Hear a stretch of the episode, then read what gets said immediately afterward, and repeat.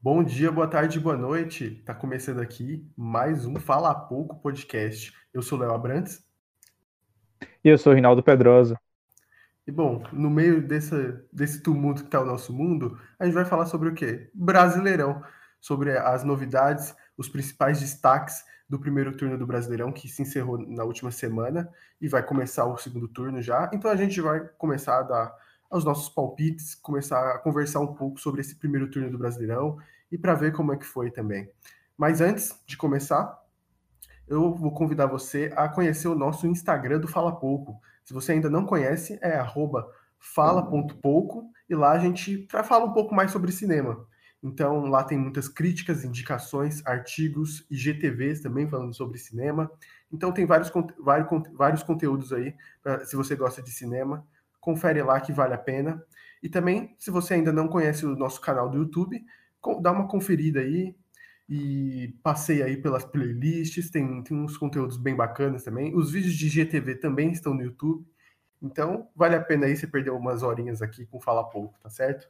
E então, vamos começar. Já se inscreva. Se você está ouvindo pelo Spotify, siga o Spotify, indique para um amigo, fala que ele tem que ouvir isso agora. E é isso. Vamos começar.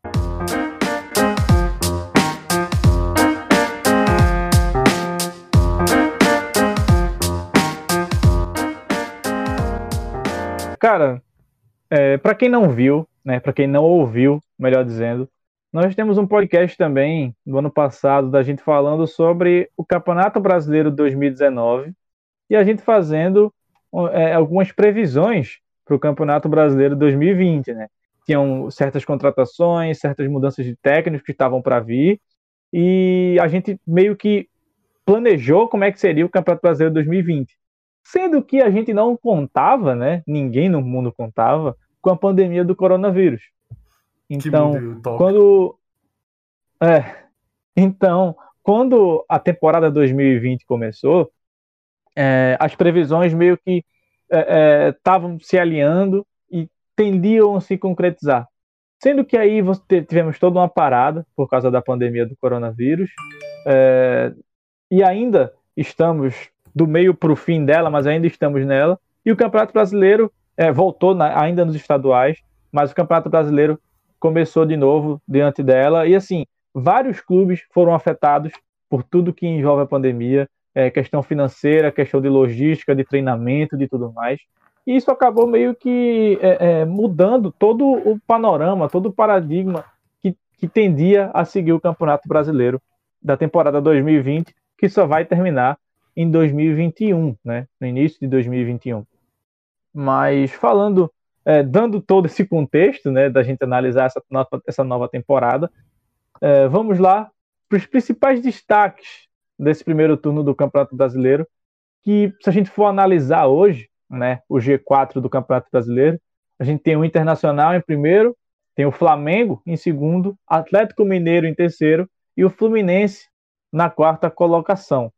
E é, um, um, dado importante que essa, esse é o Campeonato Brasileiro dos últimos anos em que o líder tem menos pontos. O Internacional tem 35 pontos em 19 jogos e essa taxa de 35 pontos é a taxa mais baixa dos últimos anos de um líder do Campeonato Brasileiro. Então, tende a gente não ter nenhum recorde de pontos no final do campeonato, assim como foi o recorde do Flamengo do ano passado, que fez mais de 70 pontos. Esse ano a gente não vai ter isso, seja lá quem seja o campeão. E, Léo, eu acho que desse G4, tirando ali o Fluminense, eu acho que é um G4 meio, meio óbvio, né? Apesar da pandemia, os quatro primeiros colocados ali, o Internacional que teve um investimento muito grande, trouxe um técnico estrangeiro. O Flamengo, que depois da temporada 2019, muito se esperava para a temporada 2020. E o Atlético Mineiro, que estava com o São Paulo, em uma contratação até, pelo menos para mim, uma contratação inesperada do Atlético Mineiro, mas que trouxe o São Paulo e está conseguindo fazer um, um time aí brigar pelo menos. É, é, tá, era líder até então, até um dia desse era o líder do Atlético Mineiro, mas está fazendo aí brigando a parte de cima da tabela. É, exatamente, né? Os três primeiros colocados são três times dirigidos por estrangeiros, né? Eu acho que isso está dizendo muito sobre a realidade do nosso futebol atualmente. A gente está procurando essa, essa tentativa de novos treinadores surgirem aqui no, no futebol brasileiro, para realmente tentar inovar e tentar buscar outros caminhos, porque a gente estava tão fixo antigamente, principalmente nos anos passados, com a ideia de um jogo mais defensivo, da ideia de um jogo mais cauteloso, sempre jogando assim pela defesa e, e partindo para contra-ataque. O Carilli, meu. Carilli, Carilli é, é, o deus de fazer isso. Quantos jogos do Corinthians, o Corinthians não ficou fechado o jogo todo, aí tipo nos 45 do segundo tempo fazia um gol de escanteio, sabe? Essa, essa, essa foi a carta manjada do Corinthians em 2017. O Palmeiras de 2018 também é mais focado nessa na defesa, porque o Filipão é um cara que que é um pouco caseiro também, então ele resguardava a defesa. Também porque o Palmeiras tinha uma boa defesa na época, igualmente o Corinthians. E depois do Jorge Jesus veio essa tendência do, do de, de, atacar, de buscar um jogo, não só um jogo para frente, mas um jogo um pouco mais moderno. Então, de você subir o seu bloco de jogadores, é, marcar em cima, conseguir sair jogando é, em pressão, sair em velocidade e tudo mais é uma coisa que o Jorge Jesus implementou e que teve um sucesso absurdo. Além do Flamengo ter bons jogadores, foi muito bem treinado, então isso estimula as, os outros times a quererem se modernizar, criar novas tentativas de ganhar um jogo. E foi o que o Internacional fez, trazendo o Kudê, foi o que o Atlético tentou fazer no começo do ano com o Thiago Largue, mas não deu certo. Então eles, eles trouxeram inesperadamente o Sampaoli, né? Então esses três treinadores de estrangeiros que têm um estilo diferente de jogar, eles estão dominando, porque, cara, parece que o futebol brasileiro anda atrasado. A gente tem, a gente dá oportunidade para os mesmos treinadores, dificilmente aparece novos treinadores. Então, é, são, é complicado. Se você pegar, por exemplo, o Fluminense, o Fluminense está com o Odair. O Odair é uma nova peça que está surgindo aí.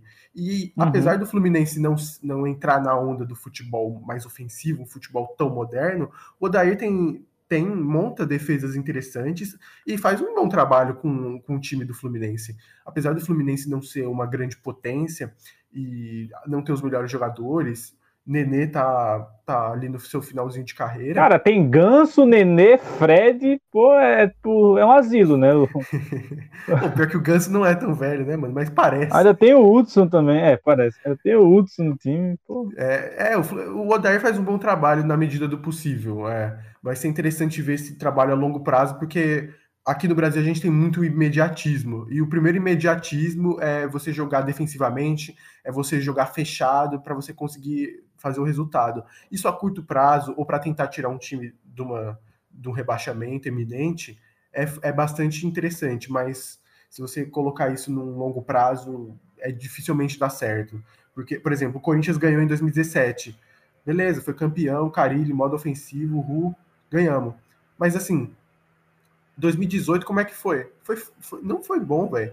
A, a, torcida implora por, por, um jeito diferente de jogar. As pessoas, as, os torcedores, apesar de quererem ser campeões, eles preferem muito mais o time jogando, tentando, do que se fechando e não fazendo nada. O futebol defensivo, apesar de, de ser importante, ele parece que não dura. As, as, os torcedores eles precisam ver um futebol ofensivo. E depois de todo o sucesso do Flamengo também, aí a pressão é maior ainda. Pois é, assim, o Campeonato Brasileiro, o, o futebol brasileiro, melhor dizendo, é, ele é muito de tendências, né? Que nem você falou aí. Quando foi o Carilli que fez o Corinthians jogar um futebol defensivo e ser campeão, apareceram diversos nomes jogando futebol defensivo, entre eles, inclusive, o Jair Ventura, que, inclusive, depois treinou o Corinthians também. Então, seguiu essa tendência. E a tendência atual é de técnico estrangeiro. Você vê que o Vasco demitiu o treinador, demitiu o treinador e trouxe agora um treinador estrangeiro. Você tem outros diversos times que estão trazendo também treinador estrangeiro. O Botafogo também trouxe um treinador estrangeiro. Sim, né? Então, é, é, a, o pessoal está correndo muito. Bragantino, no início do campeonato, tinha um treinador estrangeiro. É, então, assim, você tem times que estão correndo atrás de treinadores estrangeiros por alguns motivos. Tem essa questão da tendência também no treinador estrangeiro, mas também tem a tendência da renovação. Que nem outra coisa, outro ponto que você tocou também, que era a questão de tipo, o Brasil, o mercado de treinador brasileiro, treinador que eu digo de alto nível assim, é muito escasso, sabe? É, você, por exemplo, o Atlético Paranaense no ano passado tinha o Thiago Nunes. Aí o Thiago Nunes resolveu sair para o Corinthians, né? Que inclusive a gente vai falar sobre futuro sobre o Corinthians. É, mas assim, o Atlético Paranaense trouxe o Dorival Júnior para o lugar. E olha a posição do Atlético Paranaense hoje na tabela: 19 colocado numa crise. O presidente indo no Twitter xingar todo mundo, chamando o Atlético Paranaense de time de bairro e não sei o que. É, cara, é assim, muito para essa questão de renovação. O mercado brasileiro de técnico está muito escasso. São sempre os mesmos nomes que vêm, vão, vêm, vão e acabam não dando tanto resultado. Então, meio que agora abriram as portas para treinadores estrangeiros, de treinador espanhol, português, é, é, tem o São Paulo. Você falou que falou chileno? Argentino. Argentina, né? Que é, treinou, é treinou a seleção do Chile, eu até confundi. Mas é. Então, assim, você tem treinadores estrangeiros de diversos países, tanto europeu quanto da própria América do Sul, que estão vindo para cá. E isso é bom, sabe? Eu vejo isso como um ponto positivo. É, eu vejo isso como um ponto positivo, porque meio que abre as portas aí para voltando, voltando aqui dessa parada técnica que a gente teve, mas enfim, é, só para finalizar, é bom que a gente tem toda essa renovação de técnicos é, é, estrangeiros também. E o Fluminense, cara, para falar um pouco mais assim do Fluminense, só um, um ponto que o Odair vem fazendo, o cara tem Egídio no time, ele tem Fred, ele tem Ganso, ele tem Nenê, são jogadores que assim extremamente cascudos que já rodaram por diversos times, mas que já tem uma certa idade. O cara está conseguindo fazer esse time estar tá em quarto no Campeonato Brasileiro. E eu lembro muito bem quando o Fluminense veio enfrentar o esporte aqui na ilha, é... e o esporte ganhou do Fluminense por 1 a 0 Quando o Twitter do Fluminense publicou que o time tinha perdido para o esporte de 1 a 0 os replies do tweet eram só pedindo a demissão do, do Odaí. Dizendo que o Odaí não servia, quem demitiu o Odaí, jogador A, jogador B, jogador C, tinha que demitir todo mundo. E, e hoje em dia o time está aí em quarto lugar, sabe? Então, futebol é muito de, de, O futebol brasileiro é muito imediatista. Se você pode estar tá aí, por exemplo, daí hoje está em quarto lugar. Se ele perde duas, três partidas, já voltam a pedir a demissão dele, sabe? E esse, só para finalizar, esse ponto, último ponto que você tocou também, que é o ponto do que o jogador, o, o futebol brasileiro gosta, os torcedores gostam de um futebol bonito. É, por que você acha que o Diniz está até hoje jogando em time de ponta? Não deu certo no Fluminense, não deu certo no Atlético, não deu certo em vários times, mas chegou no São Paulo, a galera continua apostando no Diniz pelo estilo de jogo, continua apostando no Diniz como um técnico extremamente promissor, que eu concordo que ele seja, né? Mas é, é, ainda por isso que ele tem diversas chances, pelo fato dele jogar um futebol é, para frente, de posse de bola, é o Guardiola brasileiro, é o Diniz, cara, tic-tac, é o Diniz. Então, mas eu acho que é, é, a linha do Diniz está meio que se acabando, sabe? Se ele não. Se ele acabar sendo demitido do São Paulo, eu não vejo ele mais no time de ponta. Ele vai ter que descer uma escadinha aí, vir jogar num, num escalão B, da própria Série A, mas tipo um escalão mais B, assim, para tentar se reconstruir. Assim, o Diniz talvez seja até uma, uma das exceções aqui do futebol ofensivo, que ele é, que ele é brasileiro, ele não é, ele não é gringo e tudo mais. Por exemplo, o Palmeiras agora assumiu um estilo mais ofensivo com Abel Ferreira, mas porque ele é português. É difícil a gente ver algum treinador ofensivo brasileiro mesmo. E, e, e o primeiro que a gente viu foi o, foi o Fernando Diniz fazendo isso com o Aldax. Aquele Aldax lá desafiava time grande, porque a maioria dos times pequenos se fecham, né? Porque não, não tem tantos recursos técnicos para conseguir sair tocando da defesa e chegando até o ataque. O Diniz, querendo ou não, com técnica ou não, conseguia fazer isso e funcionou. Chegou até a final do Paulistão, perdeu por, por pouco. Mas o Diniz, assim, cara, eu tenho certas ressalvas com o Diniz. O Diniz ainda é um técnico que está que tá evoluindo, ele, ele tem muito para crescer também, mas ele tem, ele, tem, ele tem vários problemas, principalmente defensivos. O São, o São Paulo é um cara, o São Paulo é um time bacana de ver, de ver jogar. Por exemplo, principalmente se pegar um time grande assim, o São Paulo consegue fazer um jogo muito bom. É, tem um plano de jogo interessante. Eu, eu, eu, no jogo contra o Flamengo foi basicamente isso, entendeu? O jogo de São Paulo foi apostar na bola longa para pegar a linha alta do Flamengo e também aproveitar o jogo corrido que o Flamengo também faz e se aproveitar disso também. Então, o São Paulo é um, faz um jogo inteligente, mas tem muitos problemas defensivos. Aquele jogo do Flamengo, como, por exemplo, o Flamengo poderia ter feito, sei lá, 3 a 1 antes de tomar os, os quatro gols.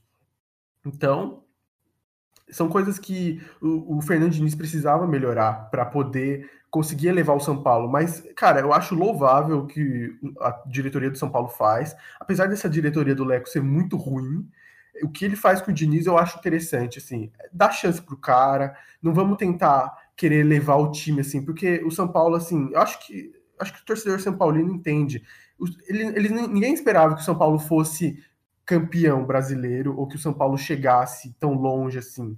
Então, a posição que o São Paulo tá de ainda futuramente chegar perto do Internacional, brigar pelas cabeças, já é uma, já é uma ideia interessante. Então, o Diniz está fazendo alguma coisa interessante, querendo ou não. Ele, ele tem vários problemas, mas eu acho que se o São Paulo bancar ele, acho que vale a pena. Só que, assim, é, acho que talvez chegue, tenha uma gota d'água que a gente não saiba qual que é. é. Eu já pensei várias vezes que o Diniz ia cair pensando no imediatismo que tem aqui no Brasil, né? Por exemplo, para mim o pior caso que aconteceu recentemente foi, foi com o Vasco. O Ramon, o Ramon tava, cara, ele era o ramonismo.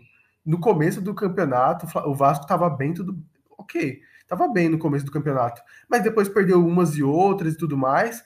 Cara, acabaram com o treinador, velho, e demitiram ele. Esse é o problema do futebol brasileiro de não dar chances, de dar oportunidades, de ter a chance de ver o cara crescer. O São Paulo tá dando isso e eu acho isso louvável, sinceramente. Bom, o podcast agora é só é solo, porque o Rinaldo foi embora. Eu acabei de falar, eu acabei de perceber que eu tava falando mutado aqui. Mas você é burro também, né? é, a questão é a seguinte: é, o São Paulo hoje ele está em quinto lugar e ele está com 30 pontos, cinco atrás do, do Internacional, que é o líder, e ele tem três jogos a menos. Então, ele pode é, é, terminar o primeiro turno como líder. Mas sabe lá Deus quando vão ter esses três jogos, né? Por causa de, de toda a questão da pandemia, é, os jogos tiveram que ser encaixados aí, que nem foi com o Flamengo, que jogou seguidamente, jogou três vezes na semana. É, porque tiveram que encaixar os jogos restantes que estava atrasado do Flamengo.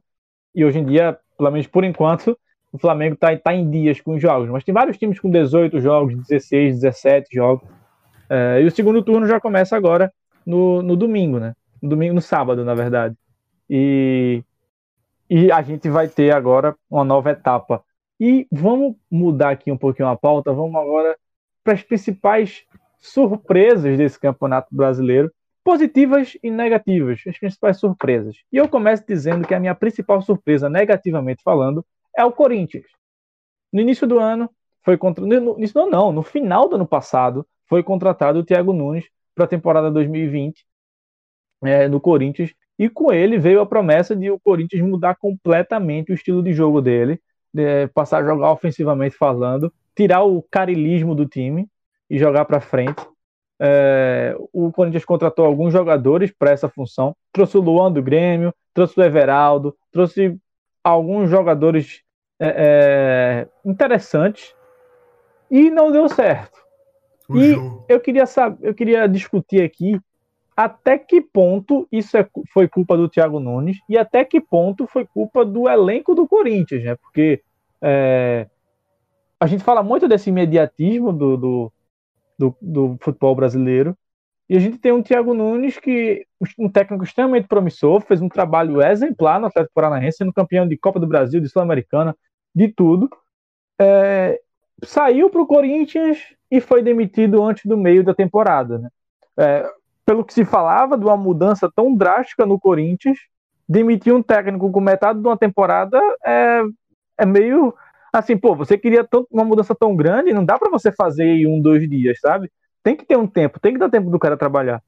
Mas, por causa de todo esse mediatismo que a gente já falou aqui várias vezes do Campeonato Brasileiro, não deram tempo pro cara. Quando o Corinthians perdeu alguns jogos, demitiu e foi atrás do Mancini, que era um técnico do Atlético Goianiense. E hoje em dia o Corinthians está aí no meio da tabela, né, em 11 colocado. Então, o caso do Corinthians é, é, parece que foi muito além do, dos resultados o, o, trabalho do Thiago Nunes, porque parece que teve problemas assim com dirigente, com jogadores, então a, o clima não estava tão bom assim para o Thiago Nunes, que foi o, um dos principais motivos da demissão dele. Acho que não foi questão de em si dos resultados, mas também quem é que um pouco, não briga né? também, né, com o presidente do Corinthians? É, então, é, o cara então, arruma briga com todo mundo. Se, se você precisa culpar alguém, é o Andrés.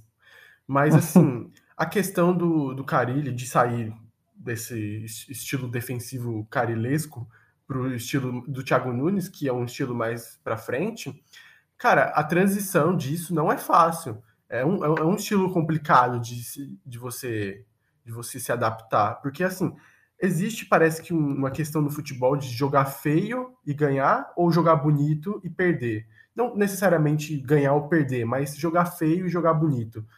Só que assim, jogar bonito dá trabalho, entendeu? É, é mais difícil, você precisa de tempo para acelerar o processo. A gente pode pegar o Flamengo, que deu muito certo em, em pouco tempo.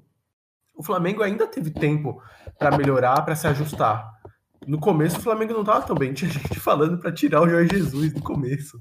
Hum, eu lembro quando ele dele. botou Rafinha de ponta. Isso, aí... então, mano, é, são coisas normais, assim. Você se adaptar a um estilo novo demora e, e demanda trabalho e tempo. Por exemplo, o Palmeiras estava com o Filipão. Depois veio o Vanderlei Luxemburgo com a ideia de trazer um futebol mais ofensivo. Só que ele não, ele não trouxe muita ofensividade e o Palmeiras também precisa de, de treinos, precisa de elaborar melhor essa parte ofensiva, porque era, é muito, era muito focado antigamente na defesa, e isso, isso realmente tem um impacto. Se os jogadores estão acostumados a jogar de um jeito, depois mudam radicalmente, isso, isso afeta muito o, trabalho deles. E o Corinthians era muito forte na questão defensiva. O Filipão ele tinha um jogo defensivo pelo, com o Palmeiras? Tinha, mas a, o Palmeiras jogava para frente a maioria dos jogos. De uma forma um pouco mais mais cautelosa, mas jogava. O Corinthians era muito defensivo. Então, o, Cor o Corinthians ele jogava de uma forma defensiva. Então, é preciso que os jogadores se adaptem melhor. E o, o Thiago Nunes não teve tempo muito para isso. Os problemas também foram muito grandes no Corinthians, que parece além do, do da, da margem dele ali. Ele não, ele não podia fazer muita coisa porque André já está fazendo muito pelo clube, né? Enfim, Assim, falando de uma outra surpresa também, cara, o Bragantino tá na zona de rebaixamento é uma coisa que, que me deixa, assim, um tanto quanto impactado. Foi um investimento milionário. Foi um investimento milionário, o Bragantino prometia bastante e, cara, não entregou, entendeu? Então, assim, o Arthur, que foi uma das principais contratações, pagaram 25 milhões nele, ele não, ele não tá rendendo. O Claudinho continua carregando basicamente o time, mas é muito para ele ainda. Então, mas assim, o Bragantino ainda sofre ainda com lesões. A saída do Antônio, Antônio Carlos Zago pesou muito, então é, uhum. a, o, ele estava num trabalho de muitos anos com, com a equipe, desde o Red Bull Brasil, então pesou bastante e, e, o Bragantino sofreu muitas dificuldades também. É, não tá fácil para ninguém, para todo mundo também, né? Por causa do coronavírus, teve muitos times que foram foram que tiveram vários problemas por conta do coronavírus. O Goiás, né, tá onde tá, muito por causa do corona também. Perderam muitos jogadores, mas enfim, é, é cheio de surpresas assim que tá acontecendo. Cara, porque o Bragantino também, se você for ver o perfil das contratações do Bragantino, foram contratações milionárias mas também foram jogadores extremamente jovens. Eram jogadores de 21, 20, 19 anos, 22 anos. Porque, para quem não sabe, né, o Bragantino, é, o Red Bull Bragantino, é, a empresa dona do clube, tem vários times aí ao redor do mundo, na Europa, nos Estados Unidos. É, e isso, uma análise que você pode fazer a longo prazo, é que esses jogadores jovens que eles estão contratando agora para o Bragantino brasileiro, futuramente sejam vendidos a preço de banana, já que é o mesmo dono, para os times de fora. Então você faz aqui do Bragantino Brasil como se fosse um berço, vamos dizer assim, para quando os jogadores cresçam e amadureçam, sejam vendidos para o futebol internacional. Mas isso tem um custo também, né? Momento que você não tem jogadores experientes no elenco também que consigam, que carreguem uma Série A nas costas, vamos dizer assim, o time acaba ficando na situação do Bragantino de estar na Série B, e aí, da, da zona de rebaixamento para a Série B. E aí é, você tem, agora já tem notícias que o Bragantino vai investir mais agora para ver se o time consegue ter uma, uma reação e sair da zona de rebaixamento, né? E outra surpresa, falando aqui, falando de um time recifense, que é o Esporte. Esporte, no início do ano, chegou, estava com outro técnico, que era o Daniel Paulista, e acabou, era o Guto Ferreira, começou o ano foi com o Guto Ferreira, Guto Ferreira foi demitido após o esporte sair na primeira fase da Copa do Brasil, e veio o Daniel Paulista. Daniel, e o time capengando, elenco fraquíssimo, e muito se criticava o esporte, foi eliminado da Copa do Nordeste de Fortaleza, disputou quadrangular do rebaixamento no Campeonato Pernambucano, pela primeira vez na história, o clube não passou para as fases finais Era do Campeonato vigésimo colocado em certos power ranks. Exato, todos, todas as previsões do Campeonato Brasileiro colocavam o esporte como é, em último, inclusive de um, de um, blog muito famoso aí chamado Bola Mágica, colocou o esporte, colocou o esporte em último no, no, como candidato ao rebaixamento crasso. E assim, não era inegável isso. Quando começou o Campeonato Brasileiro, o primeiro jogo do esporte foi contra o Ceará e o esporte ganhou na Ilha do Retiro. 3 a 1 com 3 gols, 3 a 2 com 3 gols no primeiro tempo que o esporte fez naquele jogo. E aí agora falou, oxe, 2020 é nosso, o esporte dormiu líder naquele dia. E aí depois vieram quatro jogos em que o esporte empatou um e perdeu três. Até que, eventualmente, é, depois de um jogo contra o São Paulo na Ilha do Retiro, Daniel Paulista, o esporte perdeu aquele jogo por 1 a 0 o gol do Luciano, e o Daniel Paulista foi demitido. E aí as apostas do esporte viraram todas para Jair Ventura, que era um técnico que não treinava nenhum time há dois anos. O último time dele tinha sido o Santos, em 2018. Passou 2019 em 2018, não foi? Foi 2018. Passou 2019 inteiro sem treinar ninguém e estava até agora em 2020 sem treinar ninguém também. E aí chegou no esporte, fez aí é, o primeiro jogo do o, o Jair Ventura perdeu, foi um jogo contra o Coritiba, e aí depois foi enfrentar o Grêmio na arena do Grêmio e ganhou. E aí o esporte de lá desse jogo do Grêmio para cá encaixou três vitórias seguidas e foi subindo, subindo, estava em último quando o Jair Ventura assumiu e chegou agora na nona colocação, virando a, a, a, a tabela, né, virando o turno em nono colocado. Quem poderia imaginar? Ninguém, porque o Sport assumiu um jogo totalmente reativo, inclusive contra o Atlético é, Mineiro no Mineirão, que o jogo terminou 0 a 0 O Sport foi com cinco defensores, três zagueiros, dois laterais, três volantes. Então, assim, o Sport joga com as armas que tem e mostra que está dando resultado. É um time que vai ser campeão? Obviamente que não. Mas para as pretensões do esporte, que era esse ano, pelo menos, não ser rebaixado, está em nono na virada do turno com 24 pontos e 5 acima da zona de rebaixamento, é um, uma vitória para o esporte isso. Mostra que o estilo de jogo está dando certo e mostra que o Jair Ventura tem projeções maiores na carreira dele, de é, é, obviamente, quem, pra, sei lá, se ele quer até a seleção brasileira treinar algum dia.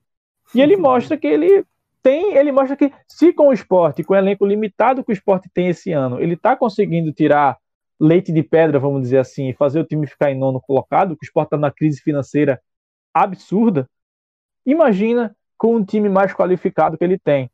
Mas apesar de tudo, você pode até analisar, falando mais especificamente de Jair Ventura, é, em 2017, no 2016 e 2017, né, os dois anos que ele ficou no Botafogo, o time conseguiu ficar em sexto, disputar a Libertadores, ser eliminado na, nas quartas de final da Libertadores por Grêmio, que naquele ano foi o campeão, 2017. Mas assim, quando ele foi para um time mais qualificado, que era o Santos, e que foi o Corinthians também, não conseguiu repetir esse trabalho. Mas teve todo esse ato de tempo que ele falou que estava estudando e tudo mais, e agora ele volta para o esporte e até então, né? A gente não pode ter como analisar a longo prazo ainda. Mas ele está no esporte há pouco mais de dois meses. Mas até então mostra que está conseguindo fazer um trabalho para os padrões do esporte acima da média. Falando também de surpresas, cara, uma das principais surpresas que eu tive também, que inclusive esse famoso blog aí, Bola Mágica, também falou que também estaria muito baixo. é, o Santos, cara, o Santos também. Cara, quando começou o campeonato, o Santos estava numa draga. O Santos estava recheado de dívidas, com processos judiciais abertos do Sachi do Everson. Então, cara, a situação era complicada no Santos. Trouxe o Cuca. Trouxe o Cuca, que vinha de maus trabalhos, não deu certo no São Paulo não fez bons trabalhos. Desde aquele Palmeiras de 2017, ele não foi bem, então era um cara que estava tendo dificuldade de treinar um time. E ele chegou no Santos, deu, ele, ele é um bom treinador, mas não estava tendo bons trabalhos. E ele chegou no Santos, deu uma, deu uma ajustada no time, o time está em sexto, cara. O Santos é um, é um time assim que, apesar de estar muito é, assim, segurado pelo Marinho. O Marinho tá jogando incrivelmente, então o que ele, o que ele consegue fazer no Santos é brincadeira também, né? Ele, ele é um cara, ele tá carregando basicamente o Santos nas costas, só que o, o Cuca ainda tá conseguindo manter esse time são, porque o Santos teve tantos problemas extra-campos, problemas com diretoria, que a torcida tá está exigindo tanto da diretoria, o presidente foi afastado, então o, o Cuca está conseguindo assim manter muito bem essa, esse distanciamento entre diretoria, política e futebol. Então eu acho que ele está servindo ali como um bom mediador. E isso faz com que o Santos tenha mais liberdade, os jogadores tenham mais liberdade de fazer o seu trabalho. Então o Cuca está conseguindo, com toda a experiência dele, ele está conseguindo ali manter o, o, o jeito Tá botando Santos. a Cuca para trabalhar, né? Para tirar o Santos, né? é. E, e, cara, o, o Marinho é, é, um dos destaques do campeonato, né? Então, ter o Marinho em campo é, vale muito para o Santos. Então, acabou de ser eliminado da Copa do Brasil, mas eu acredito que o Santos ainda vai cair um pouco, porque porque o campeonato ele está começando a alguns times estão começando a evoluir mais. Então, se a gente pegar o Grêmio, ele venceu os últimos dois jogos. Então, é um time que foi bastante pressionado. Começou mal então, também, né? Começou mal. O Palmeiras agora tem um futuro, parece, promissor também. Então, os, tem times que estão se adaptando melhor, tem times que estão evoluindo. Então, o Santos está numa decrescente agora. Então, acho que o Santos pode cair também. E eu já estou levantando esse assunto aí de futuro, então vamos as começar as nossas previsões, né? as nossas previsões para o campeonato, porque a gente gosta de palpitar mesmo. E o povo gosta de palpite, tá ligado? Porque, assim, hum. eu, não, eu, não sou muito fã de palpite, assim, sabe? Tipo, ah, quem vai ganhar esse jogo? Para mim só serve para que os torcedores vão lá e, e falem depois, aí, vocês erraram, não sei o que e tudo mais. Falando que jornalista é burro e tudo mais. Eu discordo, assim. eu acho que por exemplo, eles fazem porque as pessoas vão ali buscar depois. É, eu acho que é por isso que eles fazem. Enfim, a gente, o Fala Pouco também vai seguir a onda e fazer os seus palpites. Comece aí, Rinaldo, seus palpites, assim, o que, que você acha que vai acontecer? Cara, vamos lá. É... Falando de alguns times, vou falar de alguns times específicos, depois eu falo mais no geral, tá? É... Você citou o Grêmio, e o Grêmio começou muito mal o Campeonato Brasileiro. E todo ano é assim. Todo ano o Grêmio começa muito mal com o Campeonato Brasileiro, porque todo ano o Grêmio consegue montar um time forte no decorrer da temporada, aí no final do ano vende as principais peças e no ano seguinte tenta catar de novo na base para formar todo um time de novo e fica nesse ciclo vicioso o tempo inteiro. Por isso que o Grêmio nunca ganha o Campeonato Brasileiro também, né? Apesar de sempre focar muito mais na Libertadores, claramente isso, mas é, não consegue montar um elenco muito mais forte porque vende e não recompõe, não, não contrata de volta. Só fica entrando dinheiro no caixa e uma hora ou outra você cogita um Cavani no time, que obviamente ia chegar, mas você cogita, né? O Atlético Mineiro, cara, tem só brasileiro para disputar. O problema é que o Sampaoli, ele é muito problemático. Ele briga com todo mundo, com direção, com comissão técnica, com jogador. Ele, ano passado, saiu do caso. Ele fique mais calmo é capaz que o Atlético consiga brigar também muito por esse título do Campeonato Brasileiro, apesar que eu acho que vai ficar é, nesses três times, tá? Eu acho que vai ficar cinco times, eu acho que podem brigar pelo título: Inter, Flamengo e Atlético, que inclusive são os três primeiros hoje, é, e o São Paulo pode muito bem brigar pelo título. O Palmeiras é aquela incógnita, corre atrás de todo mundo pelo fato de estar sete pontos atrás do, do líder, né? Mas corre atrás, mas é aquele, se vacilar, é muito provável que o Palmeiras possa chegar ali, que nem foi no ano passado, né? O Palmeiras começou, foi subindo, subindo, subindo. No final do ano, quase belisca a bumbum do, do Flamengo ali para beliscar o título. E se você descendo mais a parte de baixo da tabela, é, eu não acho que vai mudar muita coisa, não, tá?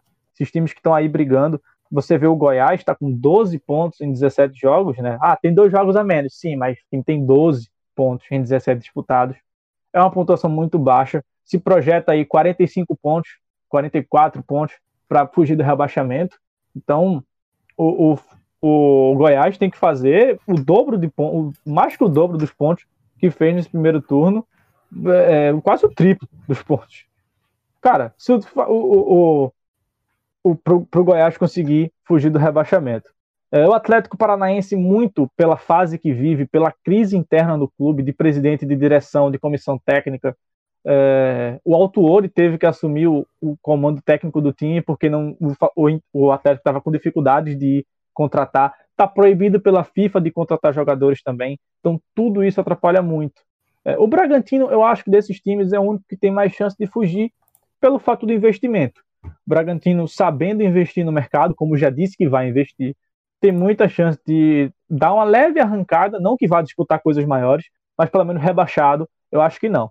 É, o Coritiba, então assim, eu acho que até o Atlético Goianiense ali não deve mudar muita coisa não, porque o Atlético Goianiense teve essa arrancada acima muito por causa do Mancini, que agora foi para o Corinthians, e agora o Atlético já começou a decair.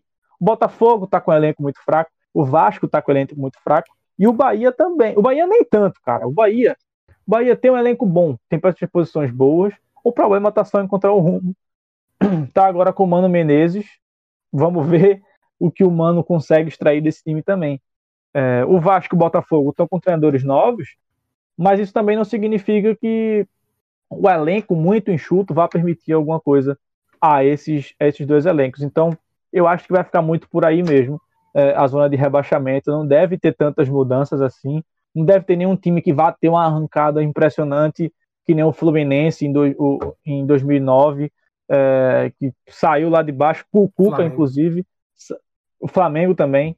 É, o Fluminense estava com o Cuca e conseguiu escapar numa sequência de vitórias incrível. Esse ano não vai ter um time assim. Se você olhando, é impossível você prever que vai ter algum time assim. Pelas fases que o time vive e também pelo, pelo, por esse campeonato tão diferente que a gente tem.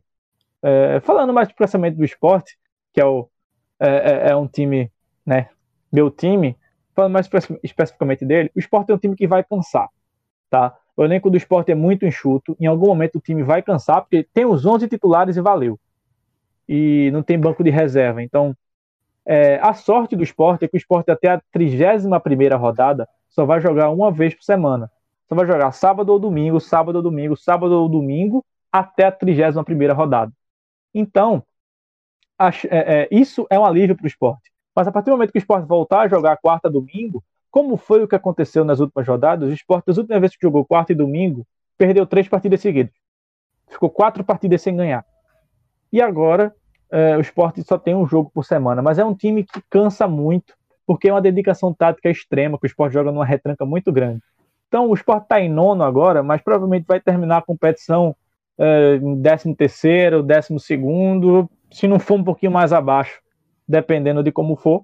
Mas esse fator de só jogar uma vez na semana pode ser que ajude no descanso dos jogadores, do, na questão dos treinamentos também. Vamos ver. E aí, Léo? Eu acho que, assim, ah, só para finalizar, a minha aposta de campeão do Campeonato Brasileiro, eu apostaria em Atlético Mineiro, caso, dependendo muito do São Paulo, ou o próprio Flamengo. Um desses dois que vão, vão levantar a taça. Pode ser que o Internacional ganhe também, mas o, o elenco do Internacional é muito enxuto também. Claro, os 11 titulares são excepcionais, mas o banco de reserva do Inter não é lá essas coisas. O Galhardo tá levando muito também o time nas costas, assim como o Marinho tá levando o Santos. O Galhardo também tá, tá voando no Inter. E aí, Léo? Cara, esse campeonato brasileiro tá uma loucura. Eu acho que essa é a primeira impressão que todo mundo tem. Você citou aí que o Internacional é o líder com menos pontos após o primeiro turno. E, cara, é muito verdade, mano, porque o campeonato tá uma loucura. O Inter acabou de perder pro Corinthians. Então, é um campeonato que tá muito nivelado, tá muito, tá muito regular, assim, tá muito, como que se diz? Essa porra. É nivelado mesmo. É, enfim, o campeonato está muito nivelado entre os times. Então, um primeiro colocado consegue é, brigar com. O décimo terceiro consegue brigar com o primeiro colocado. Então, é um campeonato. O Atlético Mineiro perdeu para o Bahia também, no Mineirão. Sim, então tem muitos times que estão brigando por vaga e por, por posição. Então, eu, eu vejo um campeonato bem assim, imprevisível no momento. Eu acredito que as primeiras colocações não vai fugir de Internacional, Flamengo e Atlético Mineiro. São os times que têm o melhor futebol assim do país. São, são times bem treinados, têm bons jogadores, têm elencos interessantes. O Flamengo tem o melhor elenco, mas o Flamengo ainda está tentando se adaptar ao Dome, é, é, todo o estilo de, dele diferente de jogar. O Atlético Mineiro tem o São Paulo, que o São Paulo tem, como você diz, ele é meio louco, ele tem os seus problemas também, ele mexe muito mal às vezes no time, e, e ele, ele ainda é uma incógnita. E o Inter, o Inter é um time, é um time interessante, mas o Galhardo realmente está carregando nas costas. No dia que o Galhardo talvez se machucar, espero que não, né?